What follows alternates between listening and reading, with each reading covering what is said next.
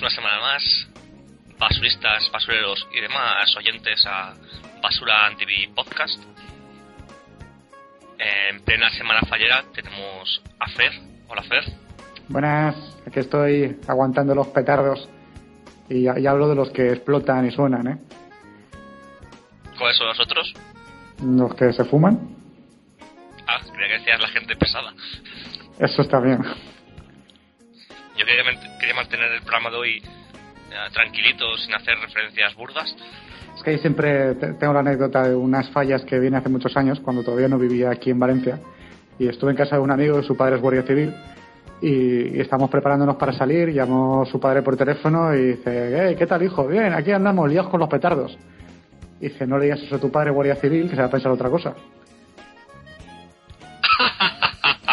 gracias, gracias. Éramos jóvenes, No. tío, teníamos 16 años o algo así. Luego en edición puedes poner las risas enlatadas. Las de Big Bang Theory. Y ese que he hablado como siempre sin que le presentara antes. eh, hola Mauro. Buenas. espera, espera un momento es que me están hablando por otro por otro canal y no estaba prestando atención. Tengo que poner que no estoy disponible. Lo siento. Bueno chicos, antes de meternos en harina, ¿os ha pasado esta semana algo interesante digno de mención? Pues no, la verdad que no. ¿Habéis descubierto algo digno de mención? Yo sí. Hace, si algunos prestan atención a lo que a lo que publicamos aquí, sobre todas las canciones que ponemos al final, eh, hace un par de episodios eh, pusimos una canción que era un, un remix de, de Jay-Z con la banda sonora de Chrono Trigger y tanto Alex como yo pensábamos que era algo que, que- era solamente esa canción que existía, pero hace dos días eh, el tío que hizo ese remix sacó un disco, publicó en, en Bandcamp un disco entero con remixes de nuevo de la banda sonora del, del juego Chrono Trigger con, con canciones de Jay-Z y es tremendo, espectacular. Si, si te gustó la, la canción que pusimos eh, en aquel episodio, esto es 12 veces mejor porque son 12 canciones.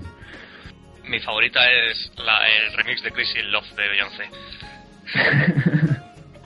es increíblemente buena. Y fíjate que Crazy Love ya es un melocotonazo.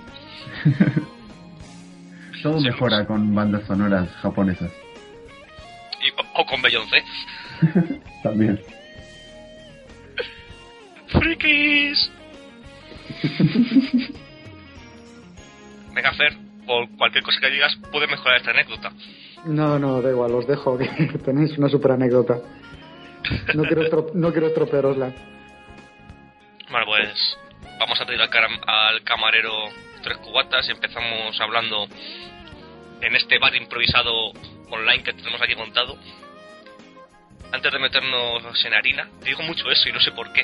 Yo creo que to- todos los programas lo digo. Es como cuando Chicote dice lo de llevo 30 años trabajando en esta profesión y nunca había visto algo tan cerdo. Y lo dice todas las semanas. No podemos dejar pasar la oportunidad de comentar el fenómeno que ha ocurrido estas últimas 24 horas. Eh, Rolf Thomas, creador de Verónica Mars, esa serie que yo idolatro y que estos dos mangurrianes no han visto, por lo que tengo entendido, Si tienes entendido bien. pues eh, durante años ha especulado con la posible creación de una película, como se especula con muchísimas series y al final casi ninguna ocurre. Pues dijo el señor Thomas, oye, y si cogemos una campaña de Kickstarter, lo hablamos con Warner Bros. y si llegamos a los 2 millones financiamos la película y se ponen 30 días para conseguir el objetivo y en menos de 10 horas ya consiguieron los 2 millones. Y una pregunta, ¿y lo cerraron o siguen recaudando? No, no, siguen recaudando porque cuanto más dinero recauden, más presupuesto podrá tener en la película. Claro. Y mi otra pregunta es, eh, ¿qué, qué reciben los que dan ponen dinero? Hay muchos, eh, recom- muchas recompensas, todas ellas, lamentablemente, para dentro de Estados Unidos, aunque el propio Thomas ha dicho que va a intentar, en estos 28 días que todavía tiene, en crear objetivos para gente de Estados Unidos Y va desde, desde pósters, copias digitales, DVDs, hasta el mayor logro que es tener un, un papel en la película. Luego hay una que me hace mucha gracia que es que Rob Thomas y Kristen Bell te sigan un año por Twitter, que no, no entiendo cómo la gente puede Pero más allá de la chanza y el chiste, yo creo que esto es algo muy importante dentro del panorama de financiación de series.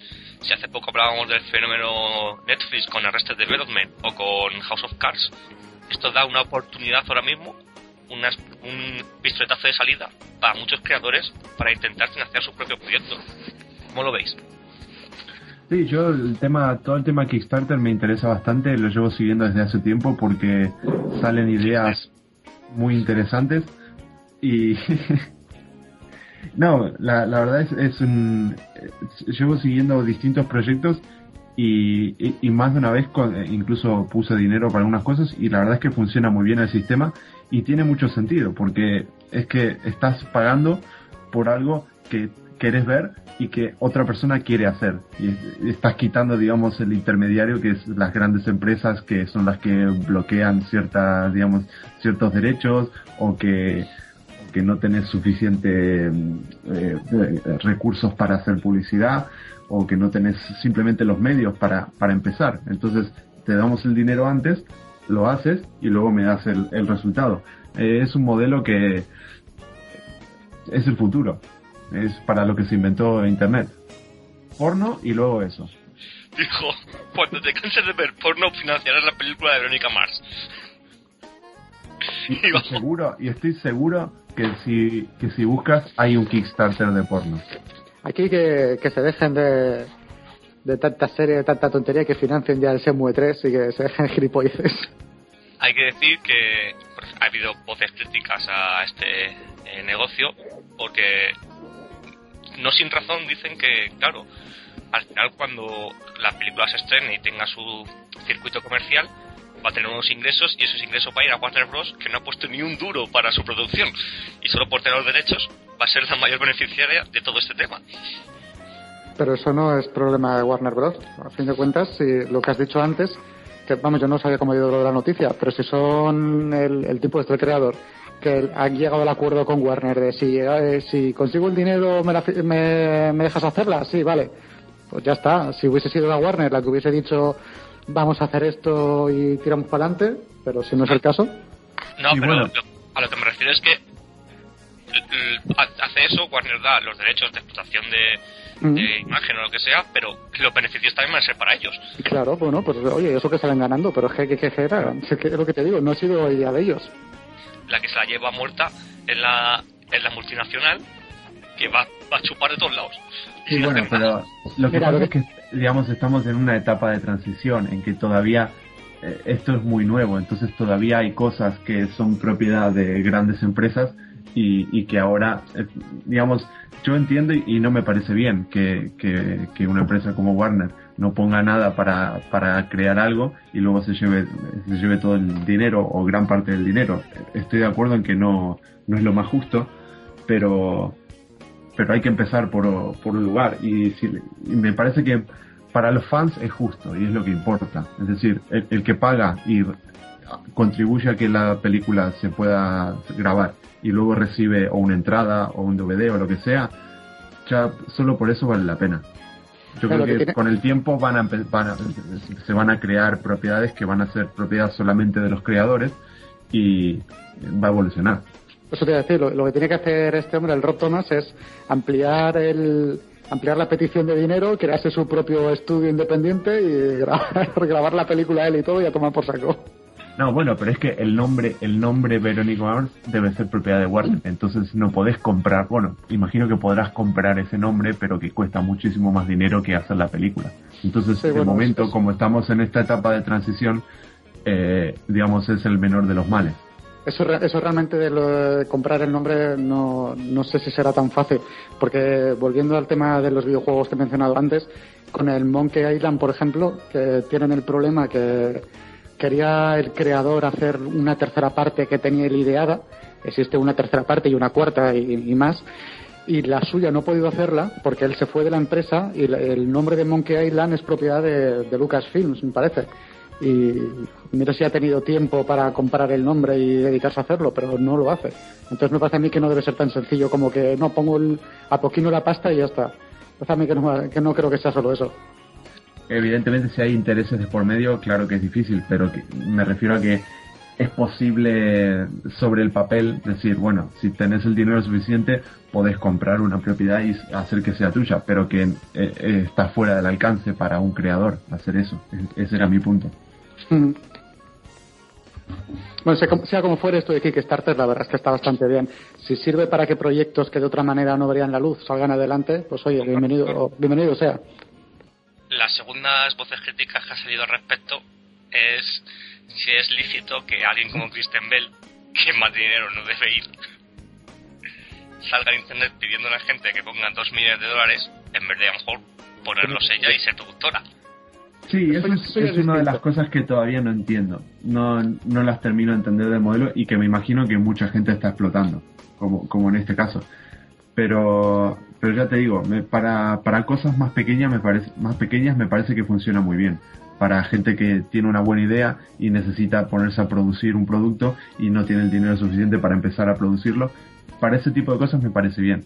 Ahora, para que la gente de, de Hollywood, que claramente tiene el dinero, pero digamos, porque lo que quieren al fin y al cabo es asegurarse que van a tener la suficiente audiencia de antemano para hacerlo, porque problemas de dinero no hay lo que hay es de decir, vale, vamos a hacerlo sobre seguro. El, problema no es el dinero, el problema es el riesgo. Exactamente, eso, eso, eso, eso voy a decir, que no es cuestión, creo yo, de lo mismo, lo, que acabas de decir, no es cuestión de tener el dinero que poner, sino asegurar a la, a la productora o a quien sea que va a haber gente suficiente interesada en ver el proyecto, en ir al cine, en comprar la película, lo que sea.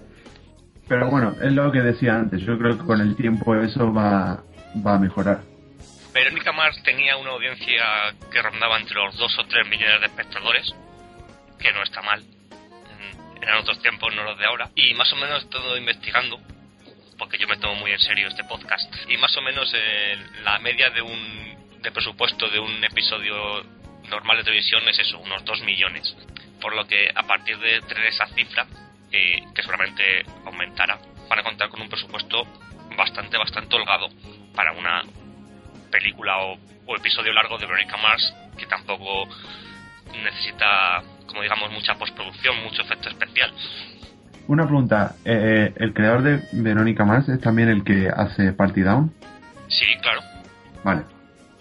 Entonces puede que él lo vea pronto. Me gusta mucho dentro de toda la descripción que podéis ver en la página de, de Kickstarter que por cierto la tengo abierta y son 2.800.000 lo que llevan ahora. O sea, posiblemente mañana nos despertemos con los 3 millones. Y entonces habla sobre llegar a la cifra de 2 millones y tal. Y dice, mi meta es incluir eh, cuantos más eh, personajes favoritos eh, como sea posible. Eh, va a ser un, el argumento es una reunión 10 años después en el instituto. con 2 millones de dólares podremos hacer eh, una clase, una reunión de clase normal, eh, pero con 3 millones, eh, con 10 millones, pues quién sabe, a lo mejor con 10 millones, por alguna razón, la, la reunión del, instituto se, se, hará dentro de un submarino nuclear. A lo mejor puede aparecer un hobbit. tengo pensada una escena de créditos finales tipo Bollywood y oye siempre he querido siempre he querido dirigir a Bill Murray como te sobra el dinero, pon, pon gente. ¿Quieres? Ah, va, ficha, pon a Brad Pitt. No salía en la serie, pero tenemos dinero. Y dice, hombre, y si ya conseguimos bastante dinero, pues a lo mejor a los de Warner Bros. le parece bien hacer una segunda parte. Así que esto es muy buena noticia para los fans y muy buena noticia para el mundo de las series en general, porque como hemos dicho, abre una nueva vía de financiación y de oportunidades imaginaros que hace unos años, cuando Josh Whedon crea Doctor uh, Horrible, tuviera, hubiera tenido la oportunidad de hacer esto. Sí, yo, yo hubiese pagado por, por, eh, ver, por ver una película de Doctor Horrible en lugar de 15 minutos. Bueno, ya que estamos, podemos especular. ¿Qué os gustaría qué serie os gustaría que resucitaran? Yo sueño con una película de Born to Death. Yo, yo sueño con que re- resuciten Carnivate. Yo sueño con que re- resuciten Arrested Development, pero ya lo han hecho. ¡Oh! Tu sueño se ha cumplido. Yo pagaría por una película de la chica Gilmore.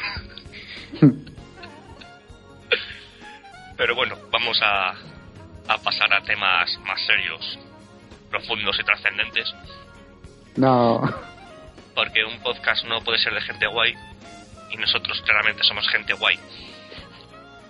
Si no hablamos de Black Mirror, la, la vuelta de la serie de Charlie Brooker, ese muchacho de la que aquí somos muy fans, que nos gusta mucho y que vamos a analizar episodio a episodio, poco a poco, con gusto, con gracia. Mauro, empieza. Eh, esto es, una. llam- Llamarlo una serie es un poco eh, raro porque son más. Más bien es como una compilación de, de pequeñas películas de una hora, porque al fin y al cabo son casi películas. Eh, esta segunda temporada me, me gustó mucho cómo mantiene. Principalmente que mantenga el nivel. El nivel de la primera temporada fue altísimo, los tres episodios a mí me gustaron mucho y esta eh, incluso me parece que son más sólidos todavía los tres. Eh, también mantiene mucho el estilo, sobre todo con el, el primer episodio que es muy similar al eh, por más por esa ciencia ficción a corto plazo que se inventa, eh, similar al, al episodio de que pueden recordar todo con, con los teléfonos móviles. The, The Entire Story of You. Ese, que fue mi favorito y me, me gustaba mucho eso que, que comentas, que comentabas vos en la entrada, que esa ciencia ficción eh, que es, eh, está muy cercana a lo, a lo que vivimos hoy en día, que no, no falta mucho para que ese tipo de cosas puedan pasar eh, en teoría. Me ha Eh, gustado mucho ese uso del plural de comentábamos. en la entrada. ¿Cómo? Me gusta mucho el uso del comentábamos en la entrada. Ah, perdón, no me di cuenta. es que así escribimos las entradas en, en Basura TV. que Cada uno le da una letra. Una letra a Alex, una letra yo. Y así escribimos las entradas. Que eso antes era fácil, pero desde que se ha ido a los Países Bajos no me para ponernos de acuerdo. Por, e- por eso tardamos tanto en escribir entradas. O sea, yo tengo que darle una letra, te la mando por email. Le damos otra letra, me la mandas por email. Bueno, yo lo que tenía que decir ya lo dije, luego hablamos de los episodios en particular. Ah, no, habla, ve hablando ya de los episodios, ¿no? No, no, no, no. Danos tu impresión general, Fer. Mi impresión general, pues, hombre, lo que básicamente lo que ha dicho Mauro, que tampoco se, tampoco se le puede considerar una serie, ¿no? Es, es eso, cada, ¿Qué lo consideramos? ¿Un tiburón? No, bueno, pero que, que se- serie para mí implica continuidad. Que Sí, es, que es no- más bien son... Sí, e- es una serie. Hablamos, estamos hablando de... eh, Sale en televisión y son tres episodios, pero que para, para distinguir, eh, distinguir un poco el formato de una serie normal que tiene personajes y se repiten de un episodio al otro, que estos son como tres episodios aislados sin relación alguna. Mm. Simplemente eso. Entonces, eh, ¿el límite de la realidad tampoco sería una serie o qué? ¿Qué cosa? Tampoco, tampoco, en los límites de la realidad. Es, es un es un show. No tiene que ver. Una antología, ¿no? Exactamente. Eso, no me salía la palabra. Pues eso, que también a mí lo que me gusta es eso, eh, un- que el, el tema central, lo de la tecnología, lo de los móviles, las redes sociales, eh, todas estas cosas. En las dos temporadas, ahora cuando hablemos de los capítulos, el, único que no ha llegado a, a engancharme del todo es el relacionado con la política. El primero en la primera temporada y el último en la segunda. Pero bueno, los otros dos que están más relacionados eso con, con lo que tenemos ahora es lo que lo que le da un poco de, de gracia a la historia, ¿no? Que incluso los episodios más futuristas se los ve eso más más cercanos por, por ver que usan lo que tenemos en el día a día, lo, el Twitter, el, el, móvil, eso es que tampoco, yo qué sé, los reality shows, tal y como se están poniendo de moda, que hay reality shows prácticamente de todo. Ahora que eso es una cosa que me doy cuenta con, con la TDT, con tanto canal temático que tenemos ahora, que se le explora, el Discovery Max, el Energy todos estos, si os dais cuenta, hay realities de, de todo. O sea, es que es, es, alucinante que si de médicos que van por ahí paseándose a ver las enfermedades raras de la gente, que si de unos tíos que se van a buscar unos trasteros abandonados y, y subasta. Yo lo veo mucho, pero, pero es que son, te, te, fijas, es que hay algo que no tenga reality de gente que subasta, de otro que se va a comer por ahí. Y, y es eso, que va a llegar un punto que, que cualquier cosa es, está, está, permitida, ¿no? Siempre y cuando lo vendas como, como algo para el público. Yo echo de menos la realities más castizos, o sea, de, ese, de ese estilo, pero más uh, orientadas a, a las profesiones españolas, porque claro, aquí nadie va por los garajes porque quiere tener garajes, eso Pero no sé, un reality sobre eh, unos aceituneros.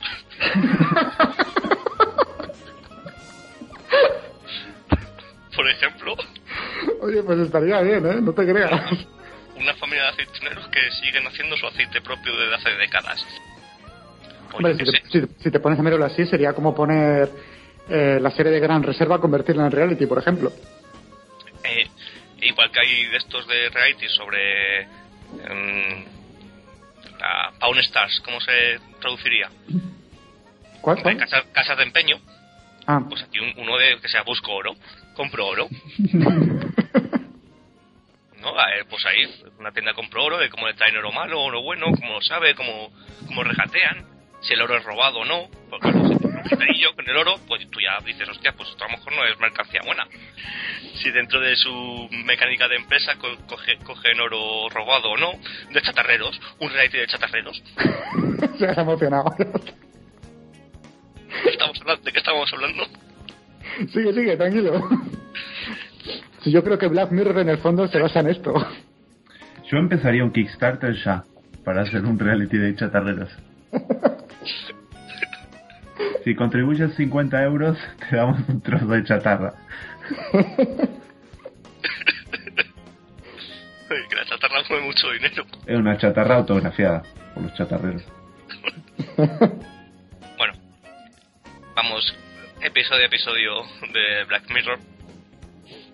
Yo creo por lo que habéis oído, eh, os he oído y leído que eh, vuestro episodio favorito fue el primero, ¿no? En, en, mi caso sí. También, por una parte, por ser el, el, regreso de Black Mirror, que había ganas de ver la serie otra vez y ver por dónde tiraba. Y por otro, porque realmente fue bastante, como lo puse, bastante creepy, ¿no? Hay, no sé, una historia que podría ser tan, tan real, podría pasar, salvo la última parte del capítulo, que no, no sé si lo queremos comentar, pero todo, toda la primera parte de, bueno, ahora lo comentamos. Que hable Mauro primero. No bueno, pues lo que decía de lo que va el capítulo, ¿no? ¿Eso se puede, eso se puede comentar? Claro que sí. Pues una, una mujer que ha perdido, bueno, bueno, primero se basa en un futuro bastante cercano. De hecho, ni parece que sea futuro al principio, está en una casita en el campo y tal, todo muy, una, un paisaje muy de campiña, ¿no? Muy normalito. ¿Y si y, no es un futuro lejano y es un presente alternativo? También podría ser. Es que si te das cuenta, todos los capítulos de Black Mirror realmente podrían ser universos alternativos, no futuros cercanos. Lo que pasa es que serían muy parecidos a los nuestros, solo con ligeros cambios. Bueno, alternativillos. Venga. que bueno, pues eso, se, ve que no es nuestro presente, por decirlo de alguna manera, pues por la tecnología que usan, los ordenadores que son distintos o los móviles más delgados o cosas del estilo.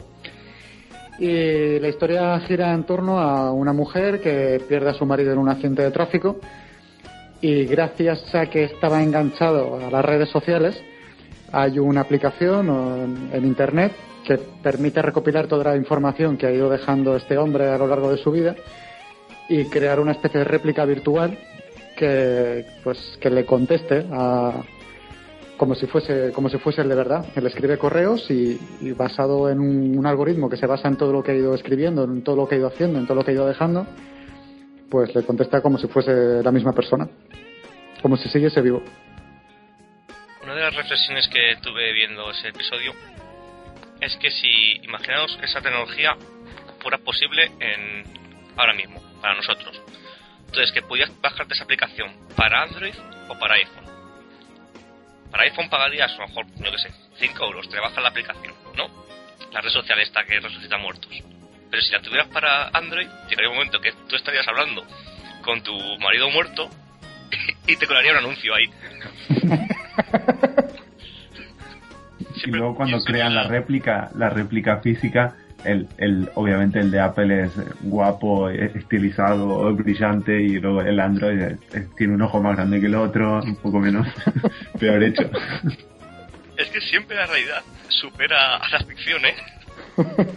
La posible realidad de esta aplicación, de aplicar este, este concepto que Charlie Brooker nos pone en este primer episodio, si fuera verdad, sería mucho peor. si así sería creepy de verdad. No, pero vamos a ver, el, desde el punto de vista tecnológico, no estamos muy lejos. De, no, no digo de replicar a una persona, a lo, mejor eso no, no tan cerca, pero lo de que cogiendo la información que tenés eh, en internet, poder, digamos, recrear la personalidad de una persona, yo no lo veo muy, eh, no lo veo muy lejos eso. Eh, ¿Y no creéis, esto también lo escribimos en el post, Maurillo, tecla tecla, dedo a dedo, ¿no creéis que este primer episodio, cuarto episodio en general, comparte una especie de universo creativo con el tercer episodio? Que pueden que son dos episodios y dos historias que podrían estar compartir un mismo presente. Sí, sí, totalmente. Son los dos episodios que son más similares, porque es eso, es simplemente es eh, eh, es, lo, es lo que a mí más me gusta de la serie, es lo que quería decir sobre el segundo episodio, que es coger un, un concepto, una digamos un problema que, que Charlie Brooker y los, los eh, y los guionistas ven de, de, la sociedad actual relacionado con la con la tecnología y retorcerlo de una forma, exagerarlo y crear un mundo alrededor de eso. Entonces me parece que es lo, es lo mejor que hace esta serie al hilo de lo que dice Mauro, si, es, si se puede encontrar paralelismos entre los tres primeros episodios y los tres segundos episodios. Como hemos dicho al principio, eh, este presente tecnificado del tercer y cuarto episodio, eh, ese universo político del primero y cuarto, ¿no? Del primero y el, y el sexto, digamos. Perdón, el sexto, sí. Sí, Sí, se, se, podría decir que hay, que hay paralelismos y me gusta esa, esa continuidad y que, y que hagan, digamos, referencias indirectas a, al propio universo de la serie porque al fin y al cabo es lo que decíamos, que, que son episodios independientes y que no tienen nada que ver uno con el otro, pero que en conjunto podrían ser, o sea, es una, es una obra muy coherente en sí misma. O sea, por más que es una antología, es, es todo sobre todo gira sobre el mismo tema, sobre temas sociales, eh, mezcla con política y con tecnología, todo retorcido en una ciencia ficción. A mí, sinceramente, eh, como fanático de la ciencia ficción, eh, hoy en día, la verdad, no hay muchas cosas interesantes sobre ciencia ficción para ver en, en televisión y en el cine. Casi todas las películas que se hacen eh, es ciencia ficción, pero es ciencia ficción simplemente para mostrar efectos especiales. No es la ciencia ficción de, de pensar, de mostrar ideas, en plan, eh, no sé, 1984 o ese tipo de clásicos de la, de la literatura de ciencia ficción. Me parece que esta antología Black Mirror bebe mucho de, de los clásicos. Por eso, por eso Galáctica triunfó, porque no era solo de efectos especiales, que de hecho que no tenía casi. Exacto. Que hoy en día, ¿qué, hay de ciencia ficción eh, para ver en televisión? Pues nada, nada. ¿Para qué nos vamos a engañar? Si entramos a la discusión de qué es Doctor Who, ciencia ficción o fantasía. Eh, no, no, no la estoy, no la estoy excluyendo. Eh, yo creo que Doctor Who está, está ahí. Es de, lo poco que hay. ahora, poniéndote a pensar, pues la verdad es que no me sale nada. Fringe estaba ahí. A mí no me, no me gustaba demasiado, pero, pero estaba ahí. Dentro de lo que cabe, Misfits también. Sí. Dentro, de, mucho más. Bueno, pero eso es más. Es más está, en la línea, está en la línea. Más el género, para mí es más similar a lo que puede ser un cómic. sea, sí podrías decir que es ciencia ficción, pero... Eh, es que los límites de los géneros, de todas formas, están muy poco delimitados. Claro. Y, además ocurre que muy pocos eh, productores de ficción son unigenéricos. No, no hay ciencia ficción pura o fantasía pura, sino que hay ciencia ficción mezclada con fantasía, con drama. Juego de Tronos, por ejemplo, es fantasía mezclada con culebrón puro y duro, con intriga política. O sea, es que el, género realmente simplemente es buscar el escenario, nada más. Luego ahí, si, sabes usarlo bien, ya puedes meter lo que quieras. Como lo que has hecho Juego de Tronos. Es un culebrón, que eso lo digo yo siempre también. Es un culebrón que, que a lo mejor lo pones en tipo Dallas y no triunfa tanto como en la época medieval. O sí. O sí, pero, pero en otro, con otro tipo de gente. Claro, porque Seguro que el público ya no es el mismo has puesto un ejemplo con Dallas, como si Dallas no la hubiera visto nadie. No, ya, bueno, pues yo no, he sido precisamente uno de sus seguidores, o sea que algún capítulo he visto, pero tampoco me ha llamado nunca. No sé si tú eres tan viejo que te pillaría Dallas. Yo voy a Falcon Crest, pero Yo solo digo una cosa, Glee en el espacio. pues imagínate, y seguro que lo alabamos todos. Entonces pasamos al segundo episodio. ¿Qué me contáis del segundo episodio? a mí el segundo episodio fue el, para mí el más perturbador. Ah, perdón, me olvidé de comentar del primer episodio que la actuación de la de la, la actriz protagonista me pareció espectacular. Hayley Atwell. Sí, que es la, la chica que sale en Capitán América, ¿verdad? Sí, exacto. Eh, la verdad, la actuación es espectacular, sobre todo la, la, la primera, bueno, todo, porque la verdad es bastante corto, 45 minutos pero eh, muy, muy, muy buena actuación. Y luego, la, esto se puede aplicar a los tres. La, habilidad que tiene eh, Charlie Brooker, imagino que habrá más guionistas, em, para, para resumir la historia y contar una historia completa eh, en 45 minutos, es la verdad para mí es realmente admirable. Porque si quisiesen hacer una película sobre este tema, que tranquilamente se podría hacer en Estados Unidos, eh, sería una mierda. Porque. ¡Hala! Ya estamos. Con los prejuicios. No, pero lo que quiero decir es que. Eh, ese. Me parece que juega muy bien con el. Con, el formato. Porque es, está mezclando las dos cosas. Está contando una historia que podría ser una película, la está contando en la duración de un episodio de televisión. Entonces me parece que tiene muchísimo mérito, porque normalmente en un episodio de televisión, eh, digamos, tiene un giro al final, no te da tiempo a contar una historia con eh, inicio, desarrollo, el nudo, el desenlace, todo eso. Y me parece que esta, esta serie lo hace muy muy bien y no te das cuenta, no te das cuenta que yo cuando termino un episodio pienso que es una película que, que acabo de ver, no un episodio de televisión. Entonces, me parece que es eh, destacable y me parece que en, el primer episodio es el que, en el que más lo noté. Bueno, el segundo decía que es el, que más perturbador me pareció, el, el, que más me impactó. Cuento de qué va. Eh, cuenta, cuenta. Eh, es bastante, digamos, no, voy a intentar no arruinarlo. Eh, empieza, vemos a una, una mujer que se despierta en, en una casa, se despierta sola se encuentra con, con las muñecas vendadas. Eh, eso es, eh, se, puede dar, se puede llevar a varias interpretaciones, pero hay una bastante clara. Y luego sale a la calle y, y de repente es algo que me recordó también, me pareció muy Doctor Who, eh, que toda la gente está callada y lo único que hace es grabarla con el teléfono móvil. Que eso ya de por sí es muy perturbador para mí. Y, y luego aparece un tío que la, la empieza a perseguir y la, la, quiere matar sin explicarle por qué y se encuentra con una mujer que lo ayuda. Bueno, no vamos a contar el, el desenlace, pero me pareció que es una forma muy inteligente de, de, una, me parece una, una, crítica bastante, no quiero decir sutil porque el episodio muy sutil que digamos no es, pero me parece una forma muy inteligente de retorcer la, crítica sobre, sobre el uso de los teléfonos móviles y de como todo el mundo eh, está todo el tiempo grabando, pero a la vez mientras estás grabando en realidad te estás perdiendo lo que está pasando. Eh, entonces me pareció que es una forma muy inteligente de, de, criticar esa, esa actitud.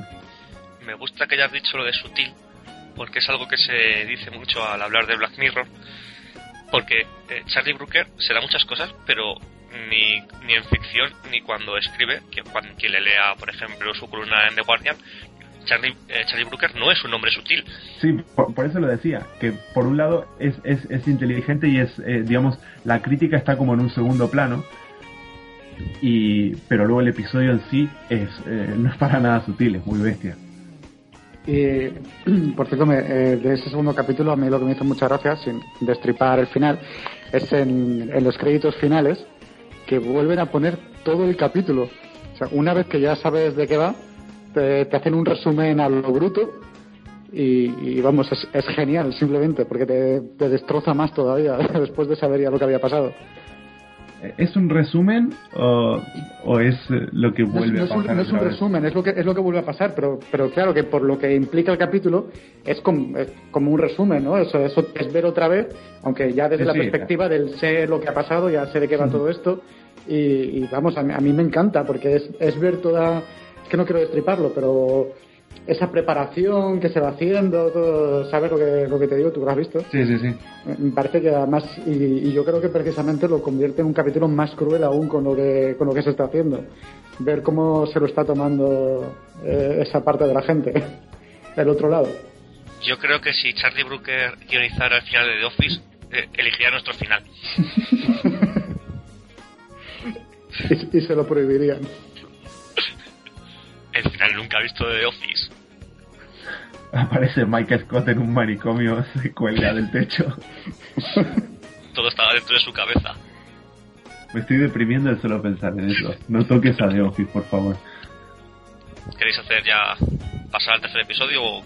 Sí, porque hablar mucho de este episodio sería destriparlo. La verdad, vale la pena que, la gente que, no lo vio eh, lo descubra viendo el episodio y no con nuestro comentario Vean Black Mirror, insensatos. Además, si no me equivoco, esta semana se emitía este episodio en TNT en español. Sí, esta semana o la pasada. Así que no tienen excusa ninguna. Muy bien, muy bien eso, ¿no? Que, que, lleguen series inglés. No sabía, no, sé actualmente cómo está la situación en televisión en España, pero está muy bien, ¿no? No, pero Me refiero a que, a que emitan Black Mirror, que es una serie que no es para nada popular. La emitan prácticamente a la par que, en el Reino Unido, está muy bien. Fíjate que, no voy a decir que Black Mirror es popular, pero yo creo que sí tiene un nicho de gente. Te lo digo porque un amigo mío hace unos días me dijo, Alex, he visto esta serie que seguro que a ti te gusta. Digo, ¿cuál es, hijo? Black Mirror. O sea, sin yo decirle nada, y es un chico que pues ve series cuando las ve eh, dobladas en español y tal.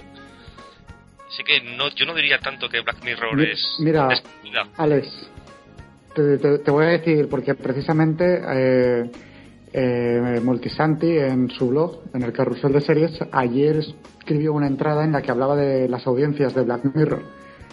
Eh, por el tema de eso, de si veía, se veía factible una tercera temporada o no de cómo había ido las audiencias de la primera temporada y de la segunda. Y mira, para que te hagas una idea, lo tengo aquí puesto ahora.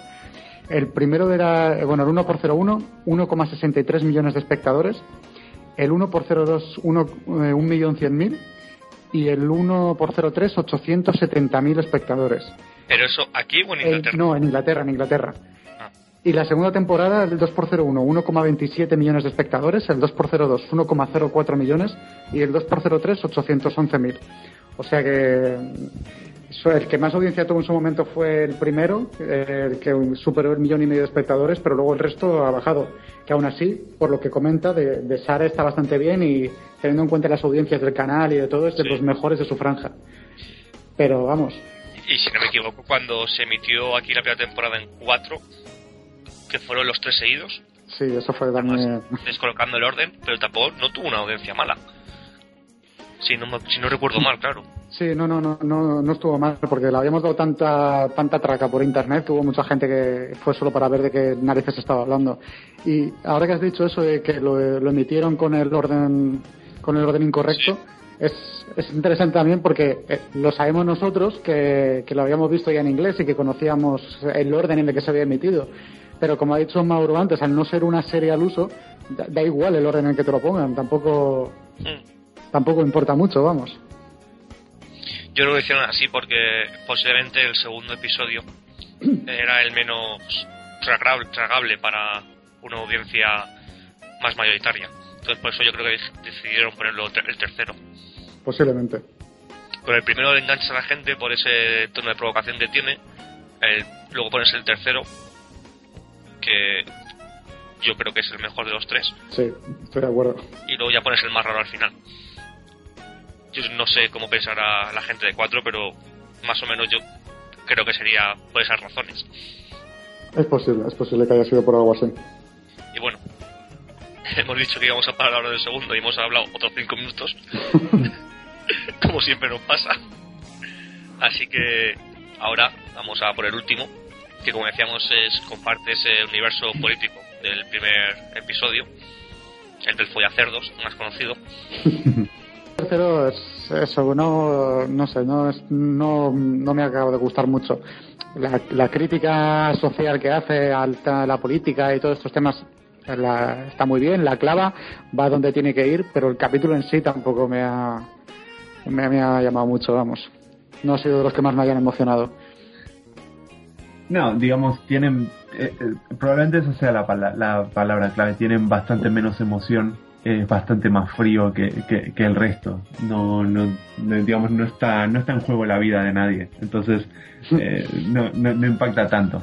Pero sí que también em, es, es, una situación en la que también la vi posible. Por más que sea ridículo. Lo, lo que pasa en el episodio es que hay un, hay un programa de televisión que tiene una caricatura, un personaje animado que lo controla una persona y que es como si fuese en, el show de Conan O'Brien el, el perro Triumph, el Insult Comic Dog, el, perro, la marioneta esta que va insultando por ahí, es parecido a eso. Eh, simplemente hace comentarios, pero es, es un humor muy, muy chosco, muy de, de decir palabrotas y de hacer sonidos raros y ya está. Y entonces es tan popular el, el personaje este que mm, eh, así como, como en una broma dicen, bueno, nos, nos presentamos a las elecciones y la gente lo empieza a votar y entonces eh, es como que se pierde el límite entre, entre, digamos, la realidad del personaje, de que si es realmente una persona y realmente es posible que la gente lo, vote y, digamos, porque potencialmente eh, podría, podría ganar las elecciones, luego al final no las gana, pero em, podría pasar. Y es algo que, que lo, si te pones a pensar en cosas que pasaron recientemente, no es descabellado, sobre todo por, por yo creo que a lo que apunta el episodio es a la falta de, de, confianza o la, cómo la, la, gente la gente en general le perdió confianza a la figura del político entonces un tío que, que lo único que hace es decir palabrotas y hacer chistes malos, eh, puede llegar a tener la misma credibilidad que un tío que, bueno, andas a ver, no, no estoy seguro de... En el episodio no te muestran cuál es su política y cómo es su carácter y las cosas que hace, pero... Digo que precisamente que lo dice, que no, que no se afina a ningún partido político, que no tiene ningún, ninguna ideas, ningún nada. Es que es eso, se presenta sin campaña, sin, sin nada y, sin embargo la gente lo vota porque es, es la mejor opción, casi. Pero es que dentro, yo este episodio no lo he visto, pero por lo que contáis, evidentemente parece una exageración, pero cuando, cuando ves casos reales, por ejemplo, Stephen Colbert se presentó a senador. Sí. Hace no mucho. Sí, y es como si en España se presentase a, no sé, a alcalde de un pueblo del follonero, que probablemente ganaría.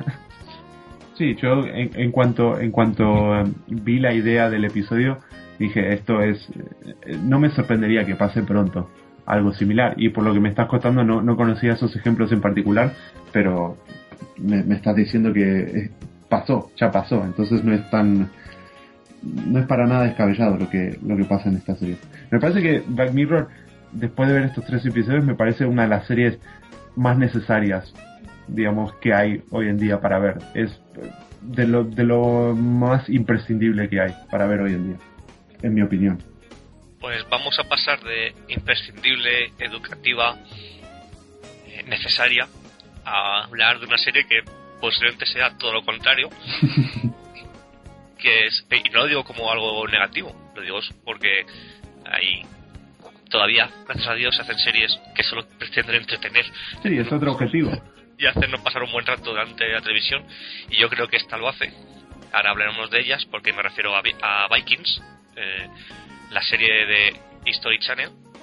Lamentablemente no sigue la línea editorial del canal, así que no tenemos eh, marcianos ni nazis. Todavía. Todavía. Dale tiempo, dale tiempo. Todavía. Y se podría decir que se dice que es la primera serie original de, del canal, sin eso sin contar eh, and McCoys, porque es miniserie. Y lo mismo creo que pasa con la Biblia, que la va a estrenar dentro de poco Antena 3, que también la consideran miniserie. Y por eso se, se anuncia Vikings como la primera serie original del canal Historia. Llevamos dos episodios y yo me reafirmo con lo que escribí del primero es una serie que se sabe que no es que no es de la élite, pero que sabe cuál es su función, que es entretener, que es hacer pasar un buen rato al que al que la ve y yo creo que lo, consigue con creces. No sé qué opináis vosotros. Yo eh, solo he visto el capítulo, el primero todavía. De hecho, iba a ver el segundo ahora cuando, cuando termine de grabar esto. Y cuando terminemos de grabar el maravilloso podcast, eh, a, mí me, a mí me gusta mucho, la verdad es que sí está muy entretenida, muy, no sé, es... Eh, no sé, es que me iba a decir el Juego de Tronos, pero no, no es Juego de Tronos. El Juego de Tronos sin, sin el culebronesco ahí en medio, ¿no? Pero es que no es Juego de Tronos y no pretende ser Juego de Tronos. No, no, no, claro, si, es, si no lo es, no quiero que lo sea tampoco. Pero es, es, es, lo que decías en tu entrada, creo que era que son, vikingos simplemente y, y, se comportan como tales y punto. Vikingos siendo vikingos, y es lo que interesa. Es que no, no tiene más cuando yo cuando vi en el primer capítulo el, barco que le construyen ahí, el barco vikingo, dije, eh, esto es lo que mola. Hay pillajes y violaciones. Que, por cierto, un, un inciso, un momento, que cuando has dicho antes lo de que no sigue la línea del canal de los nazis y los aliens, me estás dando cuenta que hay una serie reciente que sí sigue esa línea. ¿Cuál? La segunda temporada de American Horror Story. American Horror Story tenía que ser del canal de historia. Tenía que ser, sí. Por lo menos la segunda temporada. Tendría que ser un cameo el tío de Aliens. Oye, a lo mejor acabamos de decir un spoiler muy grande para el que no haya visto la segunda temporada de American Horror. spoiler, spoiler tampoco, porque ya en el primer episodio ya es donde se empieza a desvelar casi todo, o sea que... y si no, que lo hubiesen visto, que ya lleva tiempo. que la he terminado hasta yo.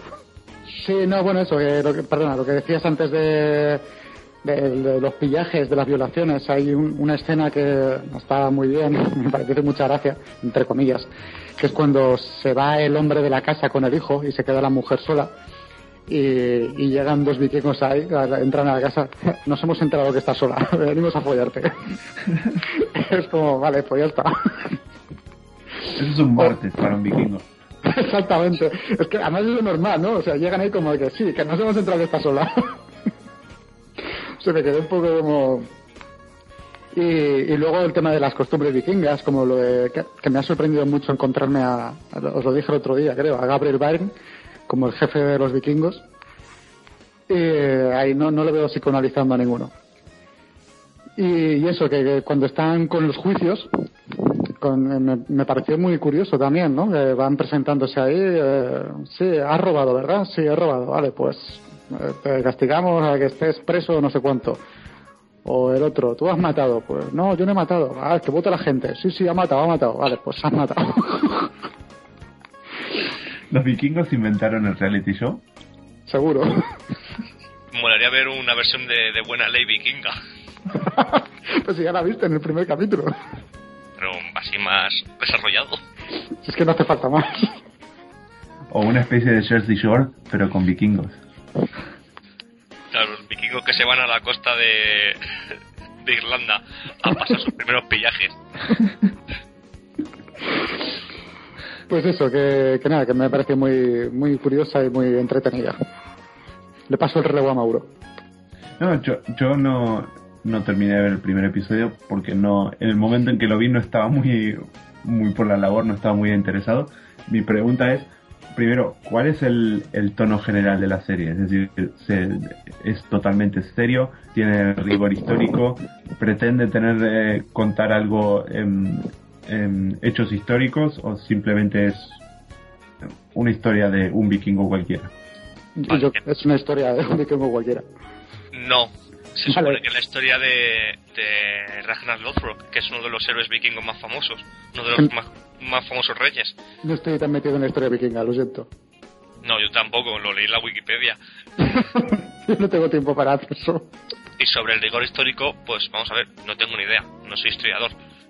Pero sí se puede decir que haya licencias históricas o no, no son no te molestan a la hora de ver la serie no, pero lo que quiero decir es que no, no se meten en magia y en... Eh, que, no, no, no. ah, no, no, no. Se, mantienen, se, mantienen, en la Tierra y tiene un moderado rigor histórico. No, eso quería sí, decir. no. no es fantasía. tienen sus temas de sus oráculos y cosas por el estilo, pero bueno, yo creo que dentro de lo que debería ser normal en esa época. Y tienen, apuntan, apuntan a la, al viaje a América. No, ahora están con eh, se supone que esta temporada eh, el viaje del protagonista es ir por primera vez al oeste y es descubrir por primera vez Reino Unido. No, me hubiese gustado ver eh, vikingos peleándose con nativos americanos. Eso sería muy en la línea de History Channel. No, me parece que es un, un, género interesante porque, vamos a ver, hay un montón de, de historias eh, que están en los libros de historia que sería interesante eh, verlas en formato televisivo. Me parece que es una buena idea, más allá de, la calidad de la serie, que todavía no, no, vi suficiente como para tener una opinión. Eh, me, me, parece una buena idea y mientras más canales se apunten a hacer este tipo de cosas, por mí, perfecto.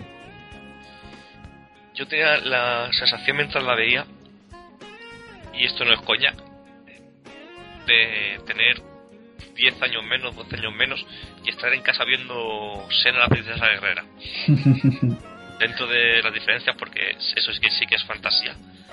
Pero esa ese entender la aventura eh, dentro de la televisión me recordó mucho Vikings, a, a ese género noventero.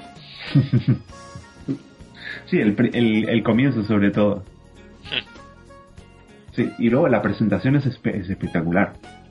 Sí, es muy estilo HBO, HBO um, reciente, pero es espectacular. Pero ahora lo que, lo que todo el mundo quiere saber, ¿hay cascos con cuernos o no hay cascos con cuernos? No. De, momento por lo menos no. Esto no, es Vicky, esto no es Vicky el vikingo. Rigor, rigor histórico. Rigor histórico. Hombre, yo he notado, eh, yo he notado varias cosas en las que eh, más o menos piensas que no hay rigor histórico y que las ablandan para el espectador del canal, porque el canal de historia es cable básico. La relación, por ejemplo, entre el protagonista y su mujer. Pero hay demasiada fidelidad. Sí. Por ejemplo. Que claramente son muchísimo más machistas. Sí. O esto no es HBO, así que tampoco vemos escenas, vemos escenas de sexo, pero no, están tapaditos o vamos que no hay tetas. Se quede claro hay una creo que hay una intención de de suavizar. Ya no por un tema de guion sino por yo creo un tema de, de lo que pueden mostrar o no.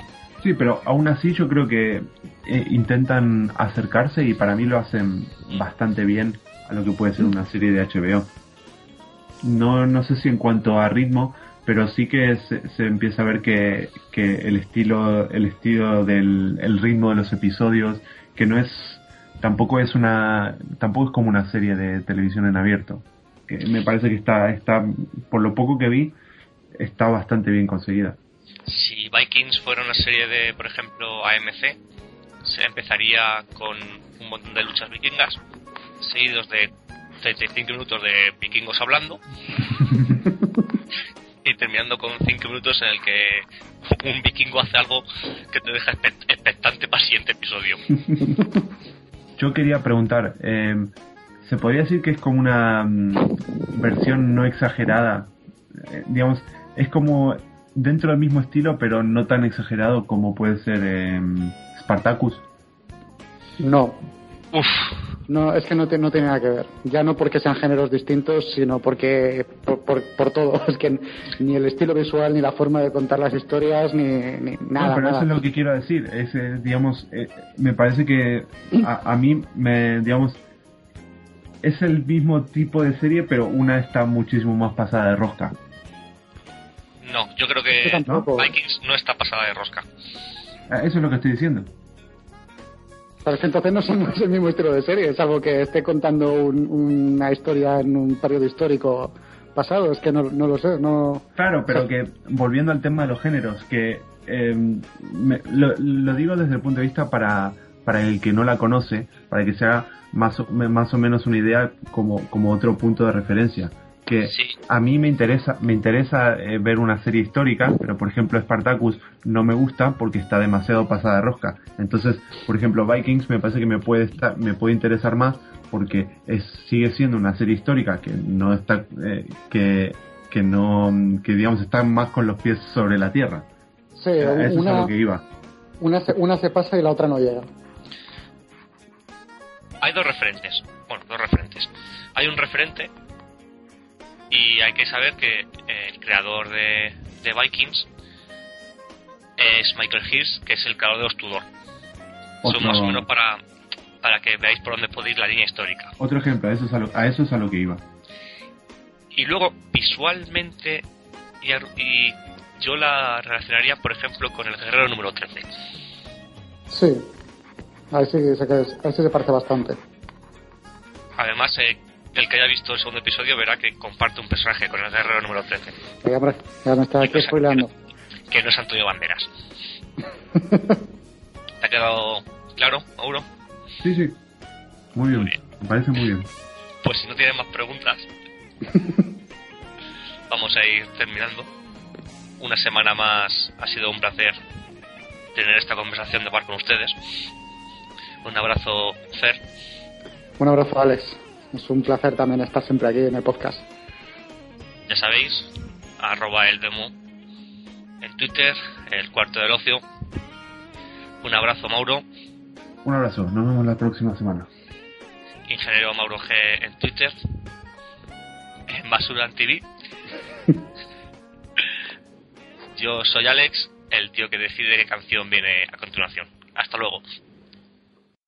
Allow me to reintroduce myself. My name is Ho. Oh, H to the OV. I used to move snowflakes by the OZ. I guess even back then you can call me CEO of the ROC. Ho, fresh out the frying pan into the fire. I be the music biz number one supplier. Fly it in a piece of paper bearing my name. Got the hottest chick in the game wearing my chain. That's right, ho. Not DOC, but similar to them letters. No one could do it better. I check cheddar like a food inspector. My homie Strick told me, dude, finish your breakfast. So that's what I'ma do. Take you back to the dude with the Lexus. Fast forward the jewels and the necklace. Let me tell you, dudes, what I do to protect us. Shoot at you actors like movie directors. Now, before I finish, let me just say, I did not come here to show out. Did not come here to impress you. Because to tell you the truth, when I leave here, I'm gone. And I don't care what you think about me. But just remember, when it hits the fan, brother, whether it's next year, 10 years, 20 years from now, you'll never be able to say that these brothers lied to you, Jack. I was really a gamer. Like, Thing ain't lie. I done came through the block and everything that's fly. I'm like Che Guevara with bling on. I'm complex. I never claim to have wings on. Nigga, I get my by any means on. Whenever there's a drought, get your umbrellas out because that's when I brainstorm. You can blame Sean, but I ain't invent the game. I just rolled the dice trying to get some change. And I do it twice, ain't no sense in me lying as if I am a different man. And I could blame my environment, but ain't no reason why I be buying expensive chains. Hope you don't think users are the only abusers. Niggas getting high within the game. If you do, then how would you explain? I'm 10 years removed, still the vibe is in my veins. I got a hustler spirit, nigga, period. Check out my hat, yo, peep the way I wear it. Check out my swag, yo, I walk like a ball player. No matter where you go, you are what you are, player. And you can try to change, but that's just the top layer. Man, you was who you was before you got here. Only God can judge me, so I'm gone. Either love me or leave me alone. I Never seen Jigga play Chrono Trigger